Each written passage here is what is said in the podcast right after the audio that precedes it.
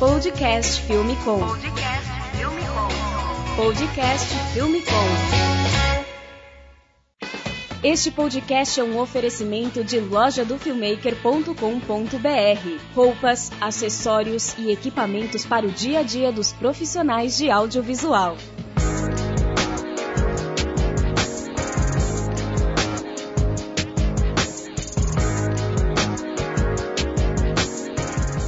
Podcast Filme Com no ar e hoje a gente está aqui no nosso quinto episódio, última sexta-feira de setembro de 2018 e o nosso convidado é o Fernando De Bortoli, que ele é do canal Aero no YouTube e ele também tem a produtora que é Singular Filmes. O Fernando vai contar um pouquinho da história dele aqui pra gente, mas antes disso eu vou dar um resumo aqui das notícias para vocês que a gente postou aqui no nosso portal da Filmecom, que é o filmecom.com.br. Para quem não conhece é nosso site que tem diversos conteúdos, textos, artigos, eh, as notícias do meio do audiovisual. A gente está tendo posts quase todos os dias e essas duas últimas semanas foram bem bombadas de lançamentos por conta da, da feira IBC que acontece lá em Amsterdã, na Holanda, e também por conta da feira Fotoquina. A notícia mais recente aqui foi um lançamento que teve ontem é, lá na Califórnia, rolou o evento do Facebook, o Oculus Connect, eles lançaram uma nova versão do Oculus Go, então tá lá no nosso site da Filmicom, é, o Oculus Quest, ele tem dois controles e tem uma melhor resolução e ele continua sendo um óculos standalone, ele não precisa de um computador, ele funciona por si só, como o Oculus Go, que foi um dos últimos óculos lançados pelo Facebook ainda nesse ano de 2018. Outra novidade é que a Panasonic anunciou suas câmeras full frames com modelos Lumix S1 e S1R,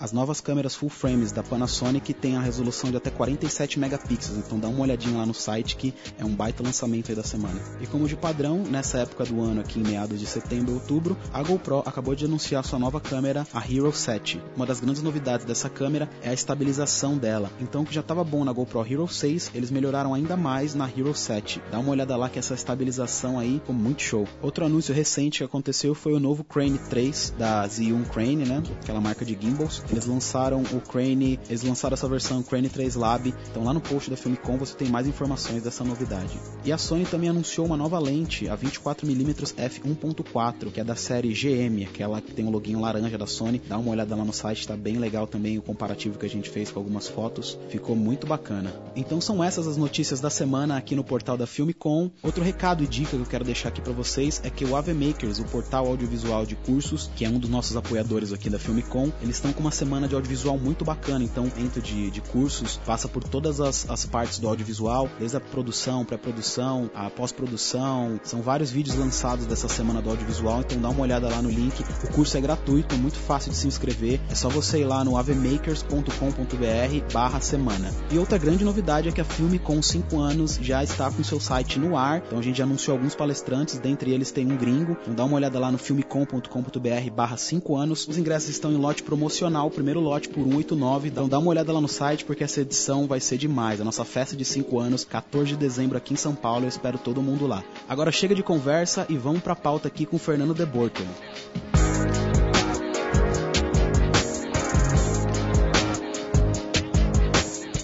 Fernando, conta pra gente aqui como que come... como você começou no audiovisual. Cara, audiovisual e aviação foram duas coisas que, que seguiram em paralelo na minha vida desde que eu era criança. Então eu ficava assim, uma vez eu queria brincar de fazer vídeo, outra vez eu queria brincar de voar em simulador.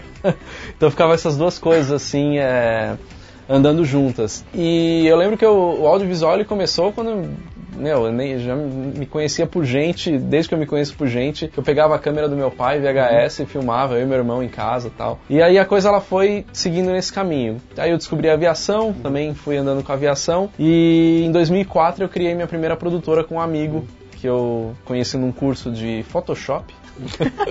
Tinha nada, não muito a ver, né? Era o multimídia da época. Era o multimídia da época. E aí a gente montou uma produtora, fizemos, ficamos com a produtora quase um ano. Uhum. Até que eu me mudei para o Canadá. Nesse, nesse período que eu estava com a produtora, eu estava fazendo faculdade de aviação uhum. civil, então as coisas andando em paralelo desde aquela época. Uhum. Aí eu me mudei para o Canadá e lá eu acabei fazendo curso de cinema. Fui lá para estudar inglês a princípio, eu acabei fazendo curso de cinema. Quando eu voltei, aí eu saí da aviação e me dediquei ao audiovisual. Aí eu montei minha produtora Singular Filmes em 2009 e tô com ela até hoje seguindo aí esse caminho. Legal. É, seu pai, os seus familiares tinham alguma relação assim, com o audiovisual ou não? Nada, nada. Foi puro. Quis comprar uma câmera e. Exatamente, quis comprar uma câmera. Meu pai ele tinha VHS para filmar os filhos na época e era isso. E ele já era aquela curiosidade, né, desde criança de ter acesso e gravar. E se, se tivesse YouTube naquela época, talvez eu teria sido um youtuber de 10 anos de idade. Ia chegar antes do PC Siqueira e do Felipe. Com Neto. certeza. E você comentou que você teve um. ah, com a sua produtora, você chegou a trabalhar um tempo nos Estados Unidos, né? sim, sim. Como que foi. é, como foi trabalhar por lá? Por que, que você voltou? Eu, eu queria abrir um braço da produtora lá. Na verdade, não foi. Eu morei no Canadá, acabei indo para os Estados Unidos, porque minha mulher tinha morado naquela região que a gente foi. E tinham algumas oportunidades lá. Ela tinha uma amiga que era casada com um cara que tinha algum. O cara era americano e tinha algumas oportunidades pra gente abraçar lá. E a gente foi. Ficamos dois anos com a produtora lá. E a gente ficava meio que na ponte aérea, um pouco lá, um pouco aqui, porque a gente não fechou a produtora daqui, a gente ficou com as duas. A gente usava muito da estrutura daqui também para atender lá. E a gente atendeu muito o mercado automobilístico. A gente fez muito vídeo de carro. Começamos a entrar um pouco no- na, na parte de real estate, né, que eles chamam, que é o mercado imobiliário, filmando casas e tudo mais. Só que eu tomei um golpe do meu sócio, desse cara que virou meu sócio ali na época e que ele acabou começando a fechar coisas com clientes e não repassar para mim, porque como eu não estava lá 24 horas, não estava full time nos Estados Unidos, ele acabou começando a- a, fazer essas coisas sem eu saber. Isso me desanimou bastante. Então depois isso aconteceu, eu ainda fiquei alguns meses com a produtora lá, mas depois que aconteceu eu meio que resolvi voltar e, e me dedicar mais no aqui, mais aqui no E Brasil. como que era? Eu, eu vi lá que vocês têm bastante. Fizeram bastante coisa de carros também. né? Sim, sim. Como, como que era trabalhar lá com, com, com esse mercado, assim, lance de talvez de segurança, de estrutura, assim, do audiovisual mesmo? Ah, o mercado é muito diferente, né? Acho que segurança é uma coisa que é um ponto-chave. Segurança de trabalhar, né? É, segurança de você poder estar filmando em algum lugar sem nenhum risco, né? E o mercado ele é muito profissional. Mesmo a gente que estava trabalhando num- numa fatia pequena de mercado, onde tinha... ah, não era Hollywood que eu estava trabalhando, era um negócio bem local ali. Mas você sentia um profissionalismo das pessoas que estavam em volta. Então tinha um respeito maior com o horário de trabalho, tinha um respeito maior com o, o, o- o vídeo que você está entregando. Entender que aquele projeto, por menor que ele seja, ele é um trabalho de alguém que estudou para fazer aquilo. Coisa que infelizmente no Brasil muitas vezes não acontece. Né? Então você tem a segurança de, de não correr riscos em termos de você andar com o seu carro com seu equipamento todo e saber que ninguém vai levar o seu carro embora. E ao mesmo tempo a segurança de saber que você está sendo bem reconhecido por aquilo. Por outro lado, a remuneração do mercado audiovisual nos Estados Unidos que não seja ligado à indústria do cinema é muito baixa. Né? Então por isso que você tem ah, publicidades muito inferiores nos Estados Unidos do que no Brasil. Que a indústria audiovisual no Brasil está muito ligada à publicidade. Tava, né? Agora mudou muito. Mas estava muito ligada à publicidade, a esse tipo de conteúdo. Nos Estados Unidos está ligado ao cinema. Então tem um pouco essa diferença. A gente sentiu um pouco essa diferença de, de trabalhar lá e trabalhar aqui. Né? Aqui, querendo ou não, a gente ganhava mais para fazer o que a gente fazia do que estava fazendo lá. Você acha que isso tem influência por conta dos Estados Unidos ser muito grande e, e não ter somente, sei lá, aqui a gente trabalha muito com o eixo Rio e São Paulo, né? Uhum. Lá as, as, as coisas são, são 60 estados, 50 estados. né? 50 estados. Você acha que isso influencia por esse lance da publicidade ser, ser menor lá? Eu acho que sim. Eu acho que os Estados Unidos, na publicidade, é muito local. Existem as publicidades nacionais, que vão principalmente no sul, na final do Super Bowl, que são aqueles filmes que são produzidos por diretores de cinema, com atores de cinema, que assim, fazem filmes de 30 segundos. Fora isso, a publicidade em geral ela é muito local. Então, justamente por conta de ter uma diversidade grande e por os estados, muitos estados serem muito desenvolvidos, Tem uma estrutura, tem uma né? estrutura maior. Cada, cada cidade tem uma TV, né? Exatamente. Aqui já é mais difícil. né? É, exatamente. Então aqui você tem uma TV que é a, a- que As manda em afiliadas. todas, aí tem as afiliadas daquela emissora. No Brasil acontece muito isso do, do, do mercado local é, de publicidade, né? Mas nos Estados Unidos esse local ele é muito maior. Aqui você está falando em, nas principais cidades, se você citar do Brasil, você vai ter o que? São Paulo, Rio de Janeiro, Recife, Brasília, Porto Alegre, Curitiba. Você tem aí cinco, cinco cidades Norte, grandes, Nordeste, né? é. Nos Estados Unidos você tem pelo menos de cidades de 30 a 40 estados que são É, cidades Verdade. que comportam isso, apesar de não ter 20 milhões de habitantes, mas comportam esse tipo de produção. Cara, é, isso é engraçado até no lance da estrutura, que você percebe isso até em, com aeroportos, né? É. Aqui no Brasil Brasil a gente tem uma dificuldade enorme de ter aeroportos em, em, nas principais cidades e quando tem é muito pequeno, muito precário. E lá fora, qualquer cidadezinha que você vai, É. tem um aeroporto maior do que Congonhas. É, é verdade. É do, lado, do lado de onde eu morava tinha um aeroporto regional, que a gente pode considerar como se fosse um aeroporto de Bragança Paulista em São Paulo. Só que o aeroporto tinha duas pistas, balizamento noturno, 20, é, a noite toda, assim. É um negócio absurdo, né? E no Brasil não tem. Então eu acho que é muito difícil você comparar, tanto na aviação quanto no audiovisual, a estrutura americana com a estrutura brasileira. Legal, não imaginava esse lance da. A gente tira leite de pedra no Brasil, né? Só que tem uma diferença também. No Brasil, o brasileiro é muito criativo. E o brasileiro resolve. Então, deu uma pane numa luz, você vai resolver aquele negócio. O gringo não vai por a mão, né? Não, ele vai esperar o profissional daquilo lá chegar para trocar o negócio. Então, Uhum. existe um, é, é é outro, é outro estilo de trabalho. Uhum. Não era o trabalho que eu fazia, porque eu, eu era uma produtora pequena fazendo trabalhos pequenos. Então, eu era meio que o faz tudo, né? Uhum. Mas é outro tipo de visão, assim, do mercado como um todo. Legal. Mas foi legal, foi uma experiência bacana, eu com certeza faria de novo. E de volta ao Brasil, como que foi a singular antes do YouTube? A Singular antes do YouTube, cara, era atendia basicamente o mercado corporativo, vídeos de treinamento, vídeos publicitários, é, vídeos é, institucionais e o mercado publicitário. Então fazia vídeos para TV e tudo mais. Esse mercado mudou muito de uns anos para cá, vou dizer de uns 3, 4 anos pra cá, fez assim, né? Porque antigamente, tô dizendo antigamente de 5 anos pra trás, você tinha que ter um pouco de bala na agulha pra ter acesso produtos de qualidade pra fazer um audiovisual decente. Hoje em dia você não precisa ter tanto dinheiro para fazer um, um audiovisual bom. Então isso mudou completamente o mercado. Foi daí que a gente resolveu ah, focar, ter a nossa própria mídia, em criar, primeiro antes de ter a nossa própria mídia, em criar o nosso próprio conteúdo, ganhar dinheiro com o nosso próprio conteúdo, porque a gente estava vendo que o mercado estava mudando completamente. Coisas que se contratava a produtora para fazer, atualmente não se contrata mais. Ou uma produtora é um cara, né? Um cara que Às estudou- vezes um influenciador. ou um mesmo, né? influenciador, exatamente. Ou às vezes um cara que tem uma câmera, tem um computador e sabe fazer, o cara ele atende coisas que antigamente uma produtora precisava estar lá para atender. Então essa era singular antes da gente começar a criar o próprio conteúdo. Eu costumo dizer que a produtora, ela é mais ou menos assim, um, um, um serviçal de, de agências e de departamentos de marketing. Eles, faz, eles falam, você faz. Uhum. Você não pensa, você não cria. Você não tem muita autonomia. Você não tem pra- muita autonomia. sua ideia, então. E isso foi o que a gente começou a querer mudar. Foi exatamente cinco anos atrás a gente falou, não, vamos criar o nosso próprio conteúdo, vamos nós pensar em o que a gente tem que fazer, né? E como, como a gente tem que fazer. E aí o primeiro trabalho que a gente fez, a gente até ganhou um prêmio e tudo mais, e falou, não, então é, é por aqui o caminho. Mas sempre focado mais na televisão. Nosso primeiro trabalho foi um curta-metragem que a gente fez para Johnny Walker, que foi um, um festival que a Johnny Walker lançou, e a gente ganhou entre os melhores filmes. Foram mais de Irado. 200 filmes, a gente ganhou. Ah, o tema que a gente escolheu foi, foi bacana tal, e foi ali que a gente falou, acho que a gente sabe fazer. A gente não precisa de alguém falando o que a gente tem que fazer. Então a gente acabou seguindo por Foi esse tipo um caminho. concurso, concurso cultural mesmo? Foi um concurso irado. cultural da, da Johnny Walker. Que bacana.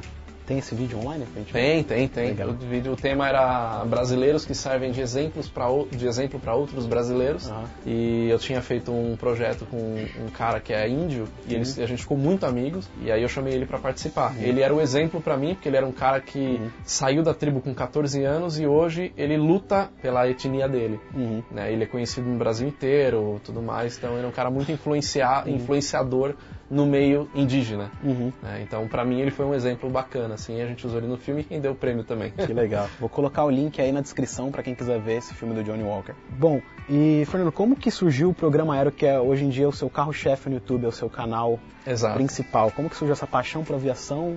Até um programa foi pra Globosat, né? Conta Aham. mais pra gente. Como que foi? Bom, a paixão da aviação, pra, por aviação veio desde, desde cedo e o aero ele surgiu justamente da ideia de não ter nada na TV sobre aviação e eu sempre quis assistir alguma coisa sobre aviação desde quando eu era criança. Existiam alguns programas de aviação, mas todos os programas que eu tenho conhecimento que foram pra TV eram muito, ah, assim, uma produção muito, muito, como é que eu vou dizer, uma produção pobre, uma produção De um cara só. de um cara só e de um cara que entende de aviação, mas não entende de audiovisual né? E normalmente o cara que entende de aviação, ele é um cara técnico, ele é um cara Às que... vezes é, é tanta, tão, tão técnico que as- é, o público normal não entende. Os entusiastas Exatamente. que querem entrar na aviação, né?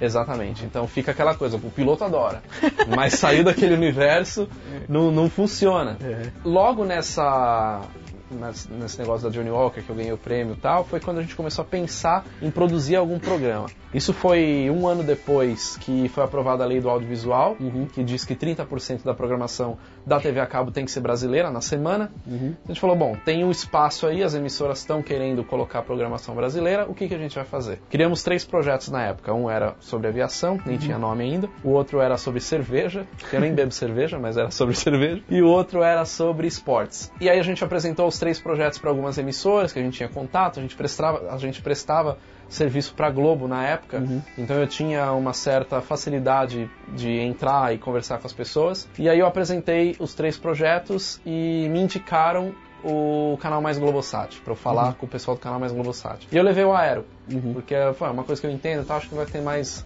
O canal mais, ele já era um on-demand, né? Ou não? Não, ele era, É um canal já era mesmo. um canal Ah, mesmo, tá. já era um canal da, da emissora, ele tinha dois anos de vida, o canal. Aham. Era um canal muito novo, sem identidade, assim, eles não sabiam qual que era o produto que eles iam Uhum. pôr ali. E aí eu fui conversar com o diretor do Globosat, do Mais Globosat, que ele me chamou pra uma reunião no Rio de Janeiro, fui até o Rio, e o cara era aviador também.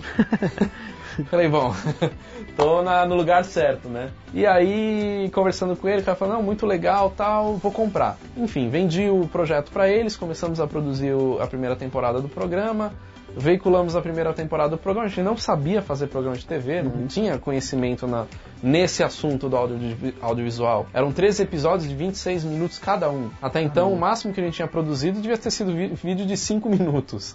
Né? E a gente tava com Tem que saber blocar tudo isso, tem um- Exatamente, um saber formato, conectar né? tudo isso. Deu- a, a própria Globosat deu muita dica pra gente de como conectar as coisas, pra não ficar um monte de assunto solto em 26 minutos e E tal. você que foi roteirista ou vocês tiveram Na, naquele momento não, naquele momento eu chamei um roteirista pra pra fazer, eu só dava um Dava palpite os- os técnico. assuntos, é, né? E eu, eu criava as pautas, mas eu dava pro roteirista e tal. E foi até uma coisa interessante, porque é, nos dias de hoje eu jamais teria feito do, com a estrutura que eu fiz naquela época. Uhum. Isso foi em 2014. Nos dias de hoje eu teria reduzido pelo menos pela metade a estrutura. Então eu tinha um roteirista, eu tinha um produtor, eu tinha dois produtores, eu tinha dois câmeras, tinha três editores, tinha uma estrutura que você olha hoje e fala, cara, sério, né, que você tá fazendo isso? Mas enfim, eu tinha o dinheiro da Globosat disponível ali para fazer, tal, eu consegui armar aquilo naquela, naquela estrutura e ali eu fiz a primeira temporada do programa. E só que ela não foi para a segunda temporada, porque a Globosat mudou a direção ali e tal e o pessoal não quis a segunda temporada. E eu fiquei o ano de 2015 tentando ver alguma forma de viabilizar, porque senão o projeto do Aero ia morrer. Saquei. É. E você me contou que tinham dois apresentadores, né? Tinha. E aí que não, eles não eram muito técnicos e tal, aí às vezes você, você entrava, dava uma dica, né? É. como que era isso? Né? Eu nunca fui ator, nunca fui apresentador, nunca pretendia ser nada disso. E eu chamei dois atores profissionais pra fazer o programa comigo, onde eles eram leigos, com o objetivo justamente deles trazerem um olhar leigo do negócio para eu atrair o público leigo. E eu entrava em algumas matérias pra dar um respaldo mais técnico. E aí eu entrei muito pouco. Eu vou dizer que na primeira temporada eu fazia parte de, sei lá, 20% do programa. O restante eu deixava com eles. Foi pegando confiança. Eu fui pegando confiança, fui entendendo um pouco como é que era o negócio. Eu sempre, eu trabalhava já com audiovisual há bastante tempo, então eu já tinha dirigido pessoas, já tinha trabalhado em produções com pessoas, é, apresentadores, atores e tal. Então eu comecei a pegar um pouco da técnica do negócio. Até que eu fui me dando bem com o negócio ali, fui entendendo como é que era. Tanto é que a segunda temporada, um apresentador é, ele estava com a agenda completamente cheia, não deu para contratar ele de novo. Falei, ah, quer saber? Vou assumir vou assumir isso aí. E fui, fui. Aí ficou eu e a outra apresentadora. Uhum, e deu tá, certo. Deu certo. E os dois programas foram um sucesso, né? No canal e no On Demand. né? No canal e no demand. No legal. canal deu bastante audiência, assim, claro, respeitando o tamanho Uhum. do canal, né? Falo bastante audiência, não dá 30 pontos de audiência num canal a cabo, né? Mas e no on demand também, deu bastante. Foi um dos, dos, dos programas mais assistidos do grupo Globosat inteiro, on demand, no primeiro legal. mês, no mês de estreia. Isso, que legal, velho. De aviação, né? de aviação, que era uma coisa que o pessoal da nova direção do canal ah, pergu- falou pra mim, nossa, mas quem que vai assistir isso? Ninguém gosta de aviação. É um negócio caro, né? É, negócio caro, coisa pra milionário tal. Hoje o canal do Aero no YouTube tem 125 mil inscritos. Não, as pessoas sabem que tem uma galera que fica na, na beira ali de Guarulhos, Congonhas, tirando fotos de avião. né? Exatamente. Por Exatamente. paixão total, né? É. Fernando, e como que foi esse lance de formatar um projeto? Como que você formata um projeto para entregar ele para pra emissora, para você tentar vender isso? É, hoje em dia, As emissoras elas já têm um sistema preparado para receber isso daí. Claro que se você tem alguém lá dentro que para te indicar, para para olhar o seu projeto, uhum. é mais fácil porque as emissoras elas estão recebendo muitos projetos hoje uhum. em dia. Primeira coisa, você não pode simplesmente falar eu tenho uma ideia. Uma ideia todo mundo tem. Né? Eu costumo dizer que a diferença de, um, de, uma, de uma ideia para algo bem sucedido é a execução. Uhum. Não adianta você ter uma ideia e não fazer nada com ela. Então você tem que você tem um documento que você tem que escrever a sinopse do seu programa, uhum. uh, o seu público-alvo, sinopse de episódios, a uh, estrutura de produção. Isso está uhum. num documento que até é chamado The Bible, né? a Bíblia, que é um documento que tem disponível aí no, no mercado. Tem passo a passo de como você escreve um uhum. projeto para colocar no para apresentar para uma emissora. Mas basicamente é isso que eu falei. Como se fosse um TCC. É um TCC, exatamente isso. Ele vai ter lá umas 20 páginas uhum.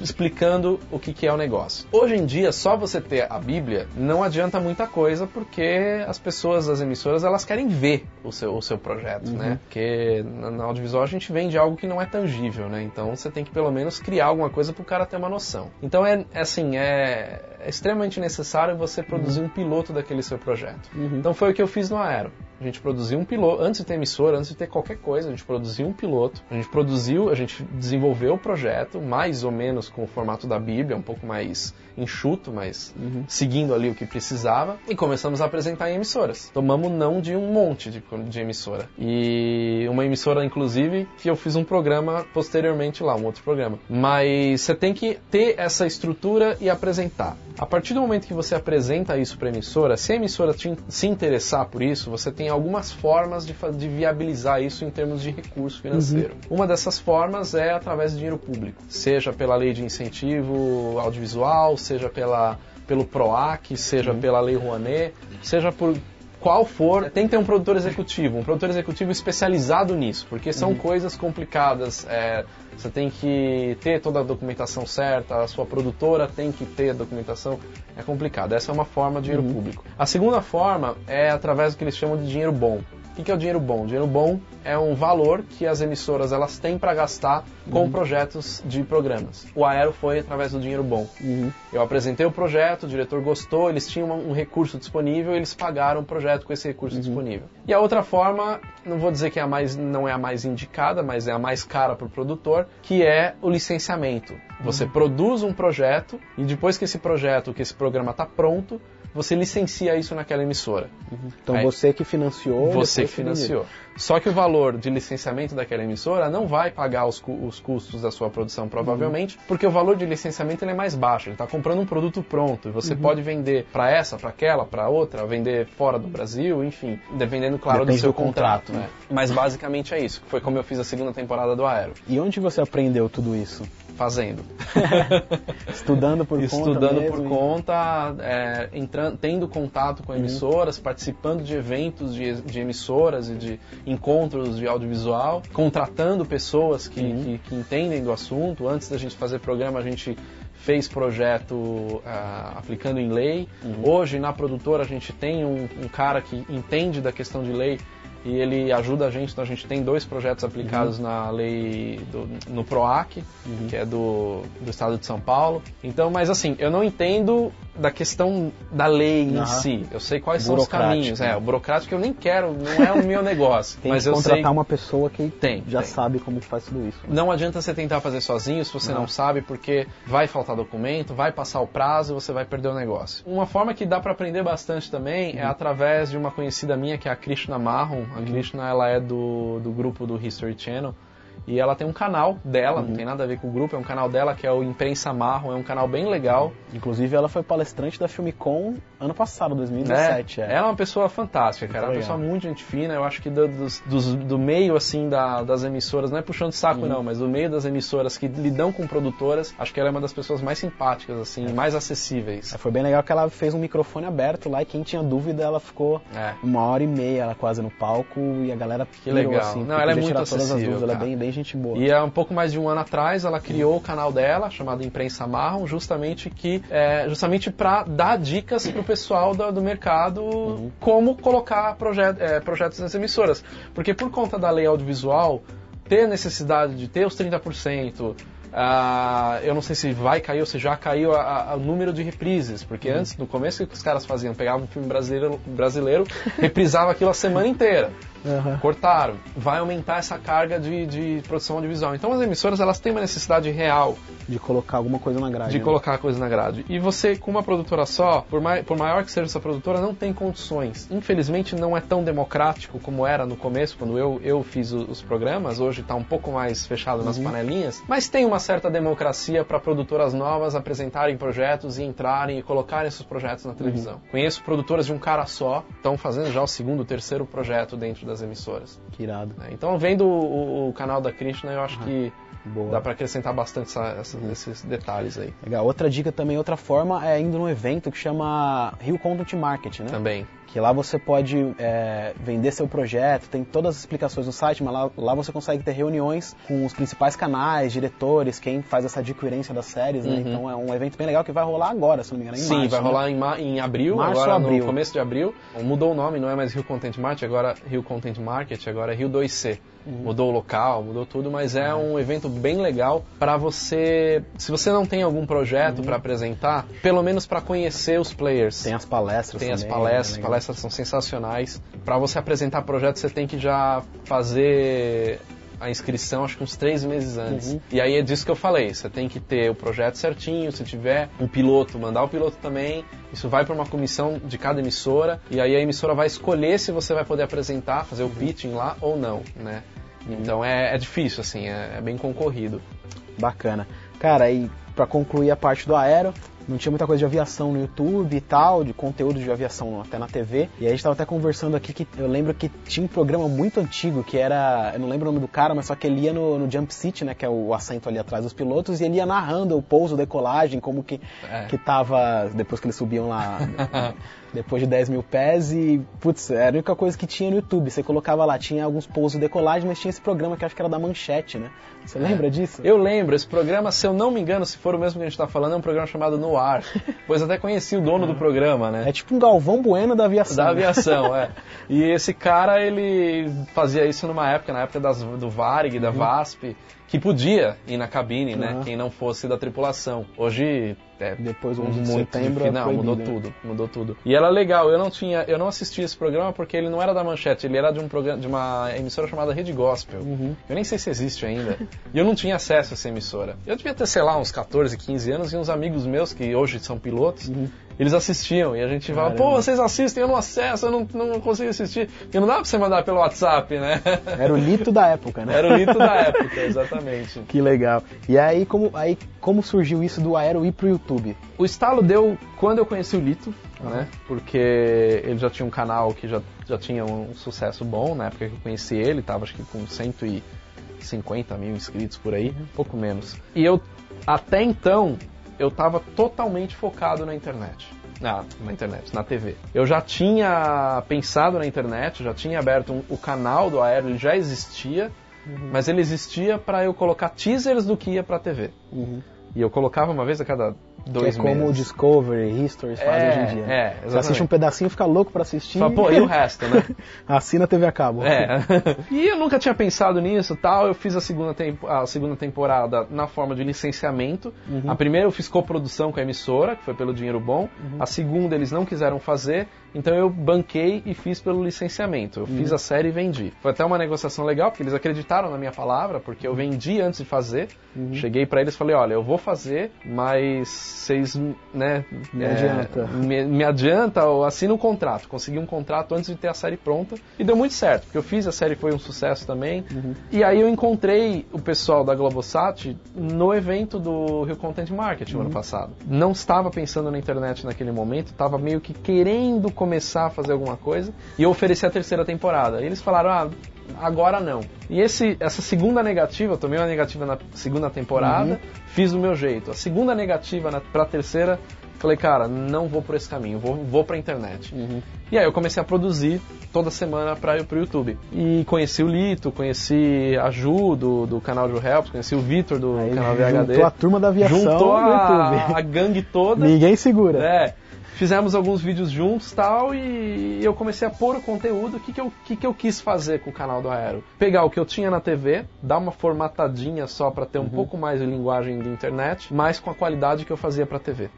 Isso não me gerava muito custo, porque como eu fazia, minha mulher que trabalha comigo, a Gisela, faz comigo, ela também tem conhecimento audiovisual. A gente falou assim, vamos nós produzir Aham. isso daí do nosso jeito. E a gente começou a pôr isso na internet. Então muitos dos vídeos que estão no canal do Aero, fomos nós dois que gravamos. No máximo tinha o Gino, que é o nosso câmera que trabalha com a gente, um câmera a mais ali para fazer. No perrengue, o Gino, vou passar esse link para ele assistir, o É. Gino sabe que é muita, muitas vezes no perrengue, né? Irado. E pra você que não conhece o Aero, eu vou deixar o link aqui na descrição. Dá uma olhada na qualidade lá, que é Pô, valeu, Discovery obrigado. Channel. e aí a gente foi fazendo desse jeito, cara. Mas deu 40 mil inscritos no canal, deu o quê? Uns 3, 4 meses Vocês estão de menos de um produção. ano, né, com o canal. Menos de um ano. Mas Uhum. que a gente está trabalhando mesmo vai fazer algum ano agora em abril. É, em menos de 3 meses, 4 meses de canal, a gente bateu 40 mil inscritos. E aí a Globosat mandou um e-mail pedindo a terceira temporada. Uhum. No mesmo esquema. Falei, ah, beleza. É, aceitei fazer a, segunda, a terceira temporada porque eu acho que são mídias que ainda andam em paralelo. Eles não estão tirando você da internet. Não, não estão tirando. Eu, eu combinei com eles que Uhum. Eu, eu faria pegando muito do material que eu tenho na internet, colocando na TV, Aham. porque não são mídias que, que brigam. Eu vejo muito pela questão de idade, principalmente. O pessoal mais velho assiste a TV. Uhum. O pessoal mais jovem Ele assiste. tá acostumado a... a pegar um iPad. Não tá, não tá. Então, meu pai, ele repassa muitos vídeos do Aero, do canal, pros amigos dele e o pessoal não sabe nem abrir o YouTube. então, a TV, ela tem o seu espaço e a TV é uma coisa que, que, que acrescenta muito em termos de vitrine, em termos de Aham. credibilidade. Sim. Então, eu, eu hoje tenho acesso a praticamente tudo na aviação Uhum. porque eu comecei na TV. Uhum. Então, porque eu já mostrei o que eu sou capaz de fazer, já coloquei duas temporadas no ar, hoje tem um canal médio ali na, na, na internet, mas veio dessa bagagem de credibilidade da, de, de estar na televisão, né? Isso faz bastante diferença. Legal, legal que eu tava até comentando que eu li um comentário ontem no vídeo recente que ele postou, que eles fizeram na torre de controle de Congonhas, explicando como que é todo o controle de tráfego aéreo aqui em São Paulo. E tinha até um comentário falando, nossa cara, você tá fazendo um negócio, você tá chegando em lugares que ninguém conseguia chegar na aviação. É. Porque realmente era um- uma área bem fechada assim, e aí e você que é fã, entusiasta, não tem noção de como que funciona, todo mundo quer saber, mas não tinha nada disso, né? Se você não era da área ou estudasse isso, jamais você ia ver É. Não como tinha funciona. acesso. E é uma coisa que eu sempre, eu, eu sempre quis passar como mensagem do Aero, né? Por isso que chama Aero por trás da aviação. Primeira coisa, os bastidores da aviação, é o que acontece por trás ali. Mostrar coisas que ninguém tem acesso.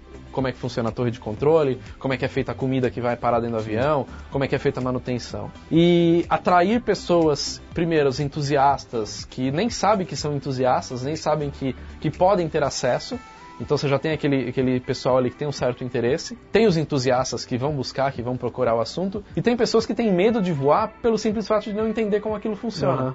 Né? Ah, eu não vou entrar num avião turbohélice porque esse teco-teco vai cair. Mas peraí, você sabe o que é um turbohélice? Você sabe como é que funciona esse negócio? Ah, mas o avião da Air France caiu no- indo no meio do Atlântico. Tá, mas por que, que o avião caiu? Entendeu? Então acho que, isso, que é o que uma coisa que o Lito faz muito bem. Desmistificar as coisas. Ler né? relatório e explicar a junção de fatores. Né? Exatamente. A nossa, nossa forma de, de, de conduzir, minha e do Lito, elas se somam. Uhum. né? A gente até brinca que quando a gente se conheceu e fez um vídeo juntos, o pessoal falou, ah, os concorrentes aí. a gente não é concorrente, a gente, todo mundo soma, porque o Lito, ele lê os relatórios, ele explica daquele fato especificamente. Uhum. Eu vou num lugar e mostro como aquilo lá funciona. Uhum. Né? Então, é, se você quer saber o que, que aconteceu no acidente dos Mamonas, por exemplo, que foi um, um vídeo sensacional que Sim, o Lito postou, cara, assiste o vídeo do Lito que você vai sair. Ah, agora eu entendi. Ele vai listando todos os elos, né? Os, os erros. que Exatamente, acontecendo. tudo que foi se conectando para acontecer, para terminar no acidente. Agora, se você quiser, ele fala muito do controlador, da Uhum. torre de controle, que ele falou, aí, aí ele transferiu para o outro órgão de controle e tudo Uhum. mais. Se você quer saber quem são esses órgãos de controle e como eles funcionam, Uhum. aí você vê isso no Aero. Uhum. Então você vê como um complementa o outro, né? Sim. E é isso que é legal, porque a gente, a gente não. A gente não se, a gente não combina pau, pauta. A gente fala, ó, você vai falar isso porque eu vou falar aquilo. Não, mas a coisa ela vai se complementando sozinha. Isso que fica bem legal. E o que, que você prospecta aí pro canal do Aero pro futuro? Vocês estão com uma loja online, A começou a gente está com uma produto, loja, né? sim, sim. A gente está fazendo produtos. Eu quero que o Aero se torne futuramente até uma marca de, de produtos Uhum. mesmo. Mas eu quero que o Aero cresça, eu quero que o Aero fique conhecido por muita gente que não é da aviação, para as pessoas entenderem do negócio. Então é basicamente isso, é, é tornar a aviação acessível a todo mundo. Esse, isso é que eu quero com o Aero. E logo depois do Aero, vocês criaram outro programa que chama Chefes na Rua, né? Sim. Logo que, depois da, da primeira temporada do Aero, por a gente ter feito um programa de TV, eu comecei a conhecer diretores do meio da, da TV. E aí eu conheci dois caras que trabalhavam numa emissora, numa TV aberta, mostrei o Aero para os caras, mostrei o que eu era capaz de fazer sem ter um conhecimento de TV, eu tinha um conhecimento audiovisual, não TV. Eles gostaram muito do trabalho e tal, e eles começaram a me chamar para fazer algumas coisas. E aí em 2015, que foi o ano que eu não fiz nada de aero, só corri atrás e não deu nada, eles me chamaram para fazer um programa chamado Chefs na Rua, que era um programa de, com- de comida de rua ao redor do mundo. E eles me apresentaram para um cara, que hoje é um grande amigo meu, que é o Maurício, que o Maurício ele foi responsável de trazer o movimento de food trucks no Brasil. Então os primeiros encontros de food trucks que tiveram no Brasil foi o Maurício que trouxe, porque ele já era um produtor, ele era um produtor cultural, aí ele começou a se especializar em produção de, de eventos gastronômicos e tudo mais. Então ele estava com bastante conhecimento, ele era casado na época com uma chefe de cozinha, então tinha bastante conhecimento no assunto. Esses diretores eh, juntaram eu, que tinha uma disponibilidade para fazer o audiovisual, e ele que tinha o conhecimento, né, e fizemos o negócio. E aí a gente fez a primeira temporada do Chefs na Rua em 2015, que foi vendida pro canal Sony, Que legal. que foi um canal que eu bati na porta dois anos antes para vender o aéreo e não quiseram. Que legal. né? E, e aí foi legal, porque eu tive- comecei a ter mais acesso às emissoras, Uhum. o pessoal da Sony nos recebeu muito bem e tal. Então foi, foi uma produção bem legal. Só que esses diretores, eles eram muito muito dinossauros, né? Uhum. Os caras eram muito das antigas, um pensamento completamente assim que não encaixava na visão de hoje. E aí eles acabaram saindo e eu e o Maurício tocamos a segunda temporada sozinhos. né? Eu com a Singular e ele com a empresa dele. E a gente fez a, a segunda temporada, viajamos a Ásia, o Sudeste Asiático inteiro, é, produzindo chefes na rua. Foi bem legal. E nesse período que a gente ficou na Ásia, fiquei dois meses viajando. Foi logo. É engraçado, porque eu, eu casei, a gente viajou de lua de mel, eu e minha mulher. e da lua de mel a gente já engatou direto pra filmar chefes na rua. A gente não voltou pro Brasil. Três meses de lua de mel. o pessoal achava que era isso. A gente postava que tava viajando. Pô, você tá em lua de mel ainda, cara? Não, eu tô trabalhando. que irado. Que inclusive eu trabalhei na minha lua de mel, porque como eu e a Gisela a gente tinha um projeto de fazer um programa de TV de viagens, a gente falou, cara, já que a gente vai, a gente já tá com a passagem aérea pronta, Já paga. cria lá conteúdo lá mesmo, É, né? Fica 15 dias é, antes, 15 dias depois, cria o conteúdo lá. Foi o que a gente fez. Uhum. Então a gente fez um outro programa chamado Sonho e Destino, Uhum. que vai, ah, vai pro Mais Globosat no final desse ano, de viagens que a gente produziu em paralelo com os chefes na rua. Tem alguns episódios que vocês fizeram antes, estão no YouTube também. Estão né? no YouTube, Vou deixar o link o no canal. canal aqui embaixo também, que é o Fernando e a esposa dele, que tem o Sonho e Destino bem legal. Inclusive eu assisti um que eles fizeram uma viagem pra Ubatuba com avião, e aí eles foram pra outra praia de avião, que é um avião anfíbio, Aham. pousaram, curtiram um dia.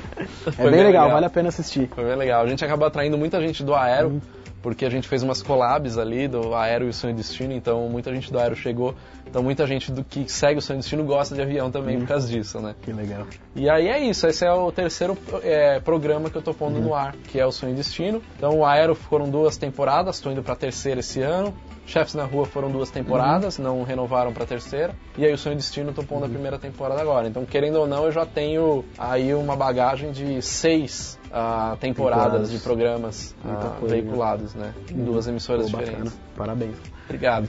E, cara, pra gente concluir, como, como que como que tá Singular agora com esse lance de YouTube, de vocês estão tá criando o seu próprio conteúdo? A gente tava batendo um papo sobre isso agora há pouco. Uhum. É, O que, que você vê aí pro futuro com a Singular e, e a gente tava até falando de qualidade de vida, de você poder produzir suas próprias ideias. É. É, quando você trabalha no mercado publicitário, quando você trabalha com atendendo um cliente, a não ser se esse cliente for uma empresa que ela está contratando o seu serviço para você criar aquilo do zero, você fa- no, num papel de produtora, você está simplesmente executando a ideia que alguém faz, que a gente que a gente falou no começo. Hoje eu estou muito mais satisfeito criando as minhas próprias coisas e vendo o resultado que o que eu criei está dando. Que você que aprova, né? Eu que aprovo, né? Eu, eu que falo, falo que vai pro ar. Então, assim, pô, um canal em menos de um ano, 120 mil inscritos. Quatro temporadas de programas, duas do Aero, uma do Chefs na Rua, que é a segunda temporada do Chefs na Rua, eu roteirizei e eu dirigi. E mais a temporada do Sonho e Destino que eu roteirizei e dirigi junto com a Gisela. Vendo que isso está trazendo retorno, está trazendo resultado, você coloca um programa no canal Sony, dá uma boa audiência, você coloca um programa no Mais Globosat, dá uma boa audiência, cria um canal no YouTube, dá uma boa audiência com coisas que saiu da minha cabeça, você fala, bom, eu acho que eu tô aprendendo, tenho muito que aprender ainda, mas estou aprendendo pelo menos a reter a atenção do público ali. E você fica cada vez mais viciado nisso. E você tolera cada vez menos Erros de planejamento. erros de planejamento e correções imbecis que acontecem em algumas empresas, entendeu? Coisas que você fala, cara, eu tô virando essa noite hoje porque o desgraçado que devia ter feito isso Exatamente, antes né? não fez. E você vai ficando cada vez menos tolerante. Então, hoje eu seleciono muito os clientes. Claro que quando você está aberto a fazer qualquer coisa e você se vende no mercado de qualquer jeito, você acaba até ganhando mais dinheiro. Mas a qualidade de vida fica onde? Eu sou meio workaholic, assim, mas até que ponto né? Eu cheguei, eu cheguei num ponto que eu falava assim, legal, tô trabalhando pra caramba aqui, tô fazendo esse negócio, tá ficando bonito, mas que reconhecimento eu tô tendo isso, nisso, além da grana que eu tô ganhando, bacana, tô ganhando um dinheiro, mas e aí? Então você fica muito preso nisso. E eu, depois de sete anos de produtora, eu comecei a esbarrar falando com, com amigos que eu atendo até hoje, que se tornaram amigos, donos de agência, donos de, de empresa tal, que falavam isso pra mim. Eu conversei uma vez com um amigo meu, dono de uma agência, uma agência pequena, que ele era uma agência média, de 80, 100 funcionários, e ele chegou à mesma conclusão que eu. Falou, cara, pra onde eu tô indo? E ele virou pra mim e falou, cara, o que, que você tá criando? Você como Singular Filmes, Legal, você é uma produtora. Além de você dar o hack na câmera ali e vender o seu conhecimento, o que, que você está criando? Então eu faço um filme bem legal. Se o filme ganha um prêmio, o mérito é da agência. Se o filme for uma porcaria, a culpa é da produtora. né? Então foi nisso isso que eu comecei a pensar para criar alguma coisa, né? Para deixar alguma coisa além de simplesmente o conhecimento audiovisual. Porque tudo bem, ah, é um serviço, todo serviço funciona dessa forma, né? Você faz aquele serviço, você vai embora e acabou, você não leva nada daquilo lá. Mas eu acho que o audi- o audiovisual é além de um serviço, né? Eu acho que a gente que faz, a gente que gosta, a gente quer ter pelo menos um reconhecimento daquilo que você está fazendo, né? Então eu fui muito para esse lado da, da criação do conteúdo para ter, para poder começar a chegar por outro lado, né? Para não chegar tão por baixo. É engraçado porque quando eu trabalhava, eu prestava uns serviços para uma empresa que eu viajava com os altos executivos da empresa, nas primeiras viagens eu comecei a conhecer o pessoal, tal, eu comecei a fazer uma certa amizade com os executivos mais tops daquela empresa. E eu era amigo de, do- de- de um dos diretores que deu, né, me deu trabalho tal. Quando eu fui fazer outras viagens com essa mesma empresa, que tinha outros executivos que não me conheciam, me viam desse jeito e falavam assim: ah, o cara é simplesmente o fotógrafo e o câmera tal. Aí eles me viam conversando com o diretor top ali, os caras vinham falar comigo, pô, ele conhece o diretor top, ele deve ser alguém. Você fala, puta, que coisa idiota, cara. Muito né? nada a ver. é né? muito nada a ver. E aí, depois já, já de aero, né, já tempo de aero, já estava tendo um certo reconhecimento, fui chamado para ser mestre de cerimônias de um evento de turismo, Uhum. e eu vi o outro lado da moeda. Eu conversando com o pessoal do evento, como mestre de cerimônias, como alguém no evento, e o coitado do câmera, a pessoa nem olhando para a pessoa. Uhum. E aí a, eu ainda via, o, o fotógrafo foi tirar uma foto da gente e tal, aí a menina que tava conversando com a gente, ah, esse fotógrafo, não sei o que, assim, falando, dando uma, pensando, cara, eu, tava, eu, eu sou esse cara, entendeu? Eu faço o que esse cara faz. Então eu acho que é... é Você viu os dois lados. Eu né? vi os dois lados. O audiovisual, ele, se você não é do meio, se você não é um diretor conhecido que ganhou prêmio, alguma coisa, você não é nada. né? Então eu comecei a esbarrar nessa questão, por isso que eu quis criar alguma coisa além daquilo que eu gosto de fazer, daquilo que eu sei fazer, que é gravar, que é fazer vídeo, que é, é filmar. Né? Uhum. É, mas também tem um lance que também pode ser uma pessoa que tá começando também, né? Sim. Um, um moleque novo e Também, tal. também. Tem os dois lados, claro, claro. Mas chega uma hora que você fala, meu, eu preciso de Sim. algo a mais, né, do que isso. E é bom que essa pessoa já começa, pode mirar isso daí, né? Como um objetivo de, E hoje, e hoje você tem essa opção. Uhum. 10, 15 anos atrás você não tinha essa opção. Uhum. Então hoje você tem a possibilidade de ser visto de alguma forma. Se você faz um bom trabalho, é importante dizer como você pode crescer no YouTube. Não é só você colocar um vídeo lá. Não é assim. Você, Você pode ser sua própria mídia, né? você pode ser sua própria mídia. Se você souber conduzir, fazer o negócio direitinho, você vai crescer dentro do, do, do YouTube ou outra plataforma que seja. Ser sua própria mídia, ser reconhecido por isso. Coisa que 10 anos atrás, 15, quando eu comecei no audiovisual, não existia, não Uhum. tinha. Então eu acho que tem essa união das coisas. Hoje eu consigo cliente, eu consigo sentar com dono de agência por conta do Aero. Eu até recentemente, semana passada, eu fui numa reunião com uma agência Uhum. que o cara me chamou por causa do Aero. Mas assim, eu fui conversar com o dono de agência, coisa que antes do Aero existir, Impossível. impossível. Essa tecla que você sempre tá batendo de puta, eu vou conseguir pegar uma, uma conta de uma agência, vou ter um fixo ali e tal, e você tem que fazer o É caminho difícil. inverso. né? Eu- eu- Você tem que criar sua, seu conteúdo Exatamente. pra atingir. As pessoas vão, vão te olhar, né? É, você tem que criar uma forma de ser visto. Uhum. YouTube, TV é uma forma. Muitos diretores fazem curtas-metragem, fazem ah, longa-metragem, ganham um prêmio, alguma coisa e é visto de outra forma. A verdade é, se você não for visto, se você não criar alguma coisa para ter uma evidência, Uhum. você não, não consegue sair daquele mundinho, sair daquela mesmice, né? Então isso é muito importante para a galera que quer começar a pensar nisso. Independente se for qual a plataforma que for, mas ter um reconhecimento além do seu conhecimento do audiovisual. Ah, eu sou um puta diretor de fotografia, faço um trabalho lindo, legal, mas alguém já viu isso? Alguém já reconheceu você por ser um bom diretor de fotografia? Uhum. né? Infelizmente você tem que ter um prêmio ali, você tem que ter, tem que ter alguma coisa palpável ali para a pessoa te respeitar. Legal. Então acho que a dica é, cara, que a gente tinha falado antes, é você tem uma grande ideia, uma boa ideia, você tem que executar ela, né? Tem que executar.